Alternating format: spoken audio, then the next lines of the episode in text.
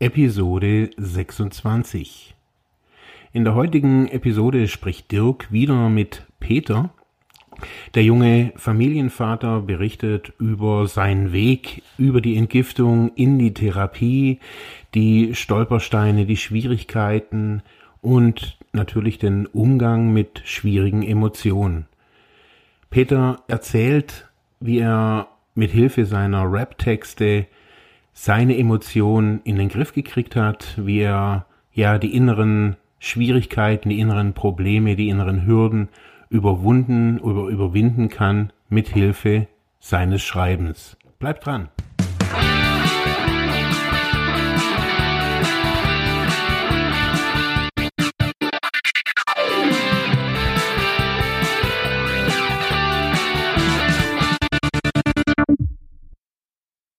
Wieder hab ich ihr zu viel Vertrauen geschenkt und wieder mal fühle ich mich so wie aufgehängt bin wieder mal der, der gegen Wände rennt, während sie mit nem anderen pennt und nebenbei so tut, als wär ich ihr noch was wert, bin ich 700 Kilometer weit entfernt, man hab ich denn überhaupt nichts dazu gelernt, nein, ihre Worte haben mich bestärkt, doch sie waren alle leer, alles Lügen, jedes Wort, was sie gesagt hat, war nicht wahr, und jetzt fühle ich, wie mein Herz hart und kalt wird unter Start, sie vergisst alles, was war, jeden wunderschönen Tag, alle Höhen und auch Tiefen tritt sie jetzt nur noch mit Füßen. Sie spuckt auf meine Gefühle, was ne miese linke Schiene, wird am liebsten um mich schießen. Alle Menschen sollen ihn spüren, diesen Schmerz so tief in mir. Kein Mensch hat es mehr verdient, diese Wärme noch zu fühlen. Ihre Herzen sollen erfrieren. Ich steck fest, so fest in einem Wespennest. Werde ich zerstochen, während mich das Leben testen lässt, bis auch der letzte Rest in diesem Dreck feststeckt und ich komplett vergesse, wo diese Welt ihren Rest, den sie an Liebe hat versteckt, mein Glaube verloren geht und ich nichts mehr Gutes seh, ich nicht mehr aufsteh und mir die Kugel geb, weil nur das Böse überlebt und alles Gute von mir geht.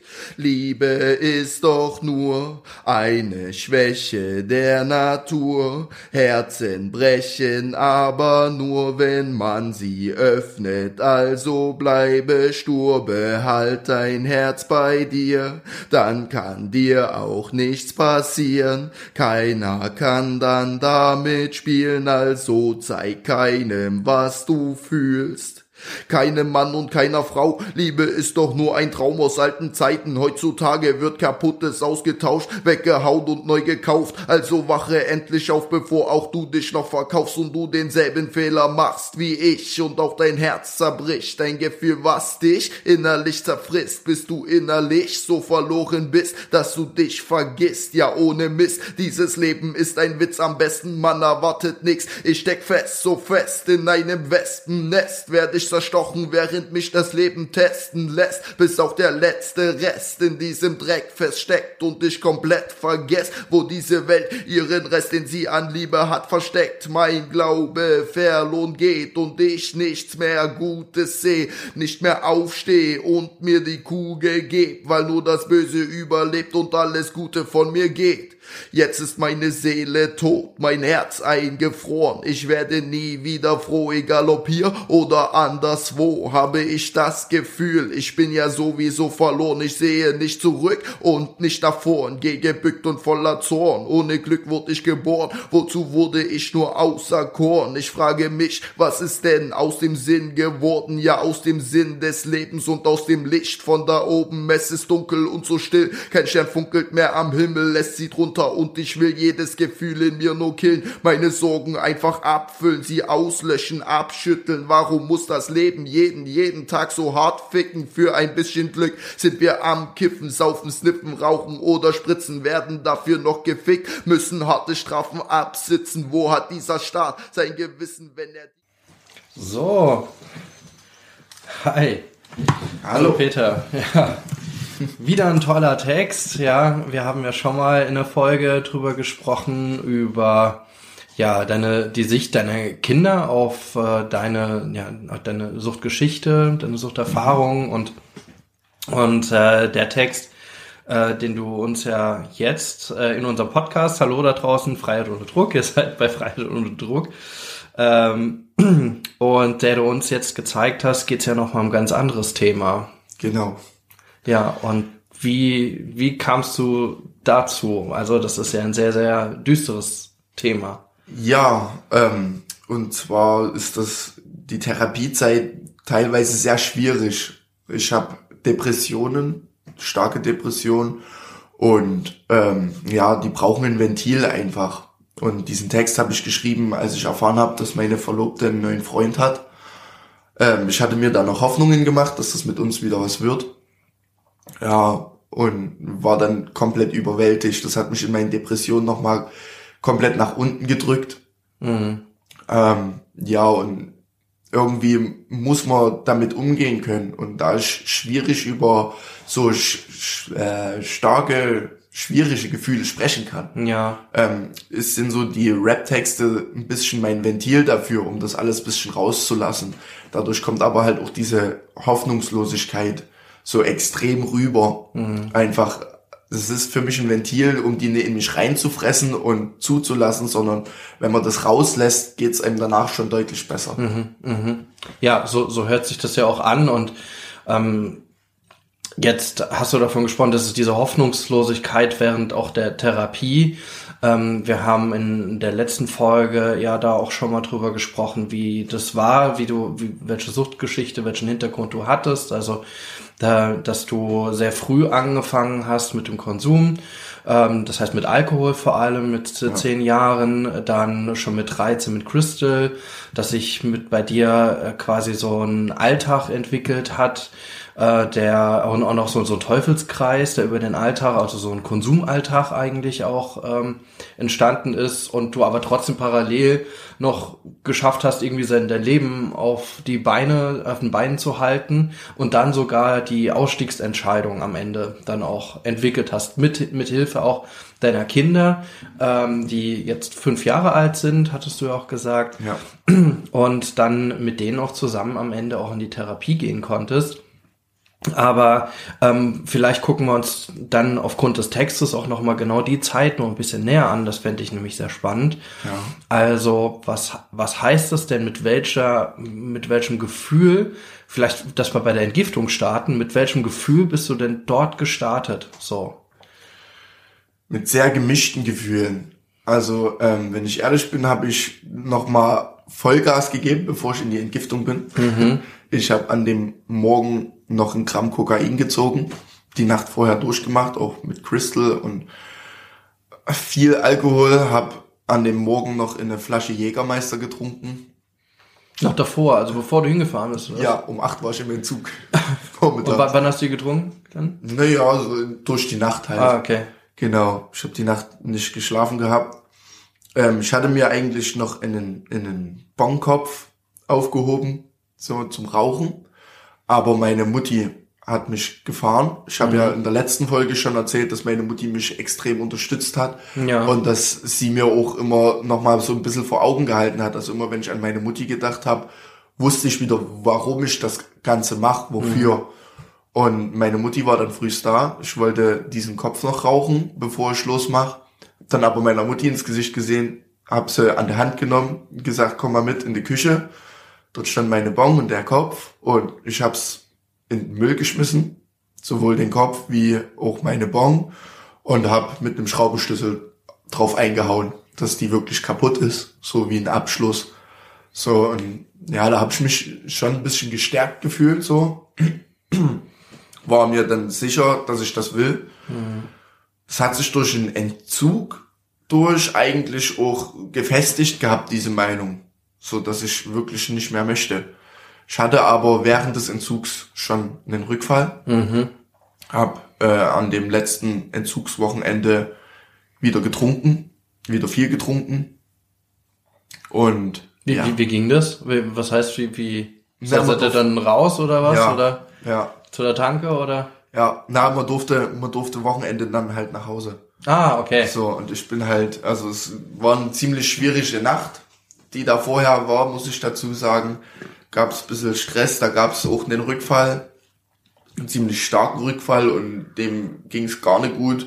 Wir haben uns dort noch bis nach um eins um denjenigen gekümmert, haben dann dort dem Nachtdienst Bescheid gegeben, dass es einen Rückfall gab und wurden dann noch angepöbelt von dem Nachtdienst. Das war okay. ein bisschen komisch. Wir haben aber auch Beschwerde geschrieben. Das war klar, ja, mit dem gab es immer ein bisschen Stress mit diesem Dienst. Mhm.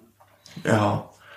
Und ja, das war dann alles so aufwühlend, die ganze Nacht wieder so gut wie nicht geschlafen. Ich habe durch diese Depression und ich habe auch noch in posttraumatisches Belastungsstörung diagnostiziert, mhm. habe starke Schlafstörungen. Ähm, ja, die Nacht halt auch kaum geschlafen. Und als ich dann früh nach dem Frühstück auf dem Weg nach Hause war, habe ich gesagt, fuck off, bin dann in den Edeka gegangen, Zwischenstopp gemacht und mit kleinen Sixpack Bier geholt und das direkt reingelassen. Du. Mhm. Ja, dann habe ich meine Mutti angerufen, mit ihr darüber gesprochen und ja, so war das halt. Okay. Also war auch schon ab dem Entzug so ein Auf und Ab. Ja, ja.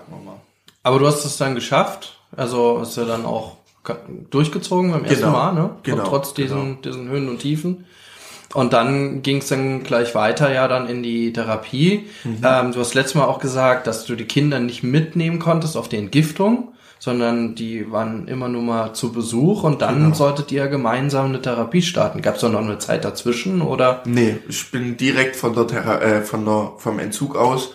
Also einen Tag durfte ich noch nach Hause, weil ich musste ja meine Koffer zusammenpacken mhm. und alles und ich komme von 600 Kilometer weit weg von hier. Mhm. Ja, ähm, ja, aber wir sind dann abends, habe ich meine ganzen Sachen zusammengepackt und nächsten Früh direkt sind wir mit den Kindern losgefahren. Hierher. Seitdem bin ich da und ja, seitdem gab es auch viele Auf und Abs, aber meine Entscheidung, dass ich das nicht mehr möchte, ist eigentlich echt klar mhm. von Anfang an gewesen. So, ich habe hier sehr viele schwierige Situationen auch gehabt, eine davon war direkt in meiner ersten Woche oder zweiten Woche, mhm. habe ich ähm, hinten im Hof bei uns, es wird ja gerade gebaut hier, mhm.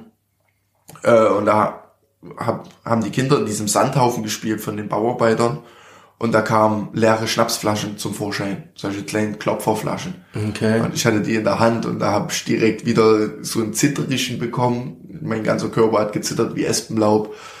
Bin aber dann direkt hier zu den Diensten gegangen, gesagt, ja. hier Schnapsflaschen gefunden, mal bitte entsorgen, ich kann es gerade nicht und habe darüber gesprochen, dass ich extrem Suchtdruck habe. Dann wurde mir hier im Dorf Alkohol angeboten, was mir als Wasser verkauft wurde. Erst als ich es dann im Mund hatte, habe ich geschmeckt, dass es Weißwein war. Habe es wieder ausgespuckt. Auch extrem Suchtdruck gehabt. Derjenige ja. hat mir noch Subutex angeboten zum Verkauf.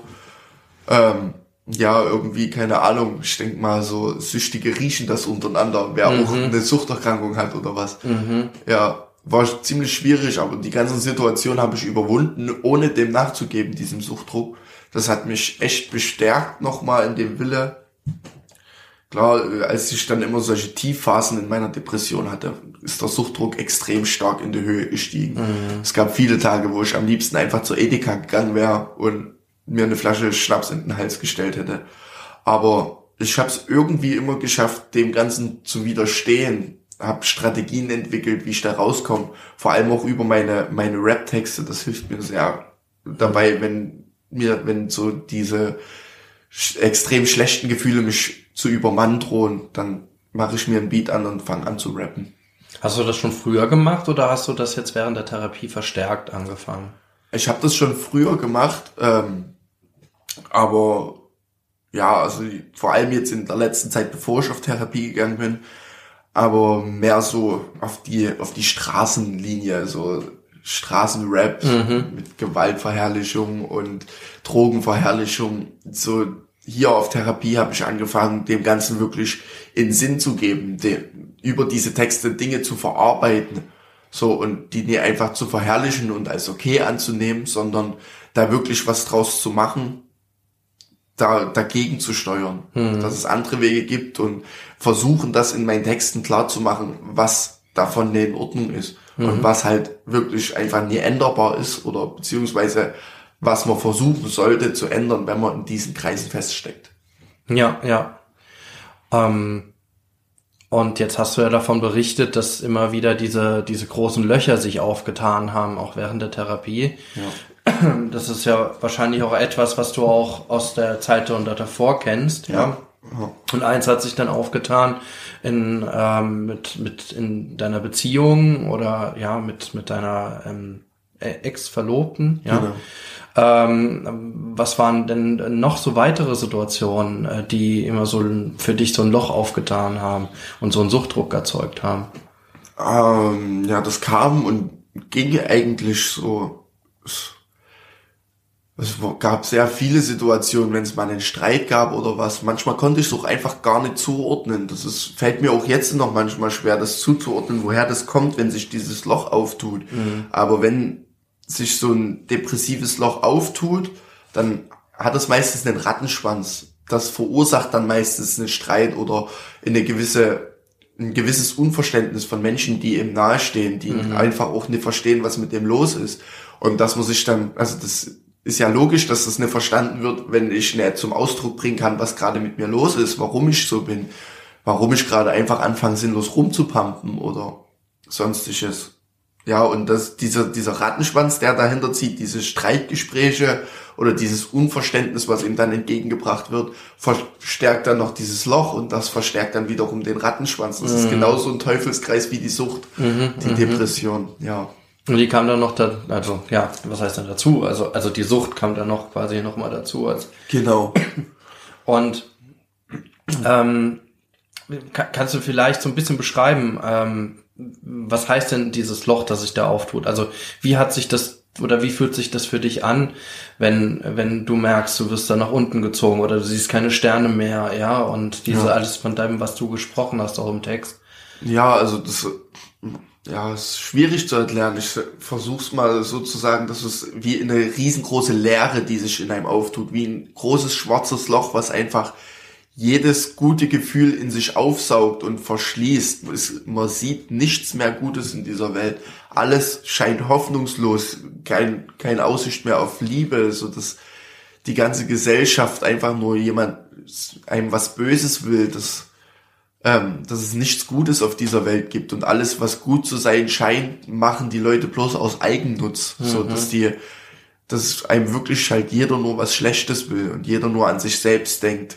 So, das ist so ein, so ein Bauchgefühl, was sehr, sehr unangenehm ist, wo man am liebsten mit der Hand ins Herz fassen will und sein Herz aus der Brust reißen will, damit dieser Schmerz im Herz aufhört. So kann man das darstellen. Wow. Ja. ja. ja, aber ich meine, das, äh, ich habe letzt, letztens erst wieder einen ähm, Artikel gesehen, wo dann überschrieben war Volkskrankheit, Depression, ja. Ähm, aber trotzdem ist es ja bei gerade depressiven Erkrankungen so, äh, oder auch vielen, auch gerade psychischen Erkrankungen generell, ähm, wozu ich jetzt auch Suchterkrankungen erzählen würde, dass sie einfach in der Gesellschaft irgendwie allgegenwärtig sind, aber irgendwie keiner drüber spricht oder genau nicht so etwas ausspricht. Also wie ja. fühlt sich das in, in sowas an, damit man da auch mal ein Verständnis entwickelt. Ähm, und du hast auch davon gesprochen, dass quasi Gegenüber auf einmal dann ganz komisch reagieren und das überhaupt gar nicht einschätzen können. Ja. Hast du dann auch so Sachen gehört, wie jetzt stell dich nicht so an und so schlimm ist es doch nicht und naja, äh, das, das Ding war bei mir, dass ich diese Depression immer versucht habe zu verbergen und das hat's dann immer so schlimm gemacht. Ah, mh. so, also ich habe das nicht nach außen hin gezeigt, mir geht's jetzt schlecht und sowas. Ich war dann einfach nur extrem zornig, extrem wütend mhm. auf, auf alles und jeden. So mhm. einfach, weil es mir schlecht ging. Aber mir wurde halt beigebracht, dass man als Mann weinen darf, dass es einem als Mann nicht schlecht geht, dass man stark sein muss. Und dieses Starksein hat sich manchmal so falsch angefühlt, so, dass es einen einfach wütend gemacht hat, dass es keiner von sich aus gemerkt hat, dass es einem schlecht geht, mhm. sozusagen. So, und ja, dann hat man sich verzogen, hat sich auf die Couch gelegt und einfach nur wollte nur angesprochen werden. Und wenn man dann angesprochen wurde, dann ging es eben einfach nur extrem auf den Sack. Und ja, das wurde dann halt nicht verstanden, warum man dann so pissig reagiert. Mhm. So, logischerweise, ne? Auch einfach, wenn dann die Frage kommt, geht's dir gut? Wie geht's denn dir? Lass mich in Ruhe. Ja. ne? ja. Ist ja klar, dass das nicht verstanden wird, ja. aber das sieht man in diesem Moment nicht. So, man denkt, so diese Spirale im Kopf, diese Gedanken, die man dann hat, ist, na, das siehst du doch, dass es mir jetzt eine gute geht, was fragst du noch so blöd? Und das macht ihn dann halt wütend. Man kommt gar nicht drauf, dass es einfach gut gemeint sein könnte. Und wie konntest du jetzt an dieses, oder konntest du auch während der, äh, während der Therapie jetzt an dieses Loch rangehen, an diese Gefühle? Ja, musste ich sogar, mhm. weil äh, sich rausgestellt hat halt, ähm, dass es kommt vieles schon aus meiner frühesten Kindheit. So auch diese posttraumatische Belastungsstörung, die ich habe, hat diese Depression mit verstärkt. Und meine Sucht war sozusagen meine, meine Eigentherapie, meine Eigenmedikamentation. Mhm. Ja. Sagt man das so, ja. ja. So für, gegen die Depression. Und äh, das hat sich hier alles rausgestellt. Und ja, ich bin jetzt auf Antidepressivas eingestellt. Mhm. Auf zwei verschiedene. Ich krieg morgens und abends Antidepressiva. Und die helfen mir schon. Und auch dieses Verständnis langsam, wo das alles herrührt, was das macht mit mir, was diese Spiralen auslöst, wie ich da wieder rauskomme. Die Antidepressivas machen das nicht weg. Hm. Die helfen einem einfach bloß, sich da selber wieder rauszukämpfen. Na, und das sind so ganz simple Dinge, wie wenn diese Bewegungsunlust kommt, was auch von dieser Depression herrührt, dass man sich dazu zwingt zu bewegen, dass man drüber spricht, wenn es einem schlecht geht. So, da das mir so schwer gefallen ist noch, also es wird von Zeit zu Zeit besser, ist immer noch schwierig, ist für mich diese, diese Rap-Texte da ein echt gutes Ventil, das alles zum Ausdruck zu bringen. Und das merkt man auch, dass es mir danach besser geht. Klar, viele haben ja jetzt auch schon gesagt, wenn die das hören, so diese Hoffnungslosigkeit, dass mhm. es ziemlich runterzieht. Mhm. Bei mir ist es eher das Gegenteil. Mich ziehen diese Gefühle runter und die zum Ausdruck zu bringen, holt mich wieder ein bisschen zurück in die Realität. Mhm. Und ja, das finde ich auch. Also das, das merkt man auch eigentlich ganz deutlich, ähm, weil ähm, es einfach so ein Innenleben einfach auch darstellt. Ja, und das, also das finde ich einfach das, das, das Tolle, also dass man wirklich ähm, über diese Bilder, die du da auch ja auch nutzt, einfach da nochmal einen ganz anderen Einblick bekommst in diese Gefühlswelt. Ja. Ähm, wie äh, würdest du sagen, geht's für dich dann jetzt da weiter? Weil das ist ja etwas wahrscheinlich, was du über die Therapiezeit ähm, weiter bearbeiten musst, oder? Ja, das definitiv. Also äh, ich habe noch Nachsorge mhm. bei meiner Suchtberatung. Ähm, gehe weiterhin zum Psychologe, wenn ich zu Hause bin, zu einem Traumaspezialisierten, mhm. dass dieses Trauma aufgearbeitet wird. Dann ähm, weiterhin an meinen Depressionen arbeiten mit einem Psychologe gemeinsam. Ähm, dann gehe ich zur Selbsthilfegruppe, mhm, super, wo ja. ich mich schon angemeldet habe. Mhm. Ja, und halt immer dranbleiben. Sportverein habe ich mich angemeldet, mhm. dass ich Sport mache, weil Bewegung hilft wirklich auch, ist ein ganz starker Punkt, der ja. gegen Depressionen hilft. Auch wenn das so simpel klingt, aber mhm. es ist halt wirklich so. Ähm, Wald habe ich für mich selber gemerkt, dass mir das am allerbesten hilft. Ein Spaziergang im Wald, frische ja. Luft tanken, die Natur so, das habe ich auch vorher oft gemacht, bevor ich hier auf Therapie gekommen bin. Aber jetzt so mit diesem nüchternen Kopf, sage ich jetzt mal, hat man dann noch viel mehr ein Gespür dafür, dass mhm. es einem, wie gut es einem wirklich tut.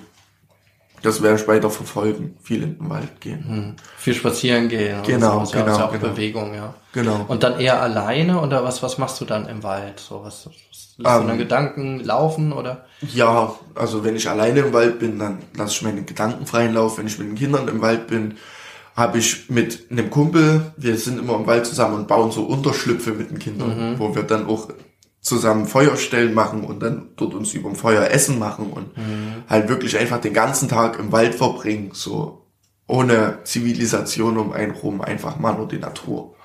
Das kann auch ziemlich heilsam sein. Ne? Genau, also, ist es definitiv. Sowas. Gut, ja, dann Peter, alles Gute, ja, toi toi toi, dass Dankeschön. es weitergeht, dass du mit den Plänen, auch so wie du es gemacht hast, so durchkommst. Dankeschön. Und äh, ja, und auch für euch da draußen, vielen Dank fürs Zuhören. Ähm, ihr könnt auch diese Folge, wie auch alle anderen, ähm, kommentieren auf unserer Frei äh, und unserer Seite, Webseite freiheitohnedruck.de. Also da kommt ihr zu unserem Blog oder auch auf Facebook äh, Freiheit ohne Druck. Da werdet ihr auch so ein paar Posts finden. Auf Instagram äh, versuchen wir das Ganze zu verlinken. Und ähm, genau, schreibt uns gerne äh, euer Feedback. Könnt das auch ganz oldschool machen per E-Mail freiheit ohne Druck at ludwigsmühle.de. Ja, und dann freuen wir uns dann, wenn ihr ja über unsere Folge redet, vielleicht auch Anregungen für weitere Folgen gibt und vielleicht auch ja ein paar Wünsche an Peter gibt ähm, oder vielleicht auch erzählt, wie es euch so gegangen ist. Alles klar, dann Dankeschön. Danke und ciao. Ciao.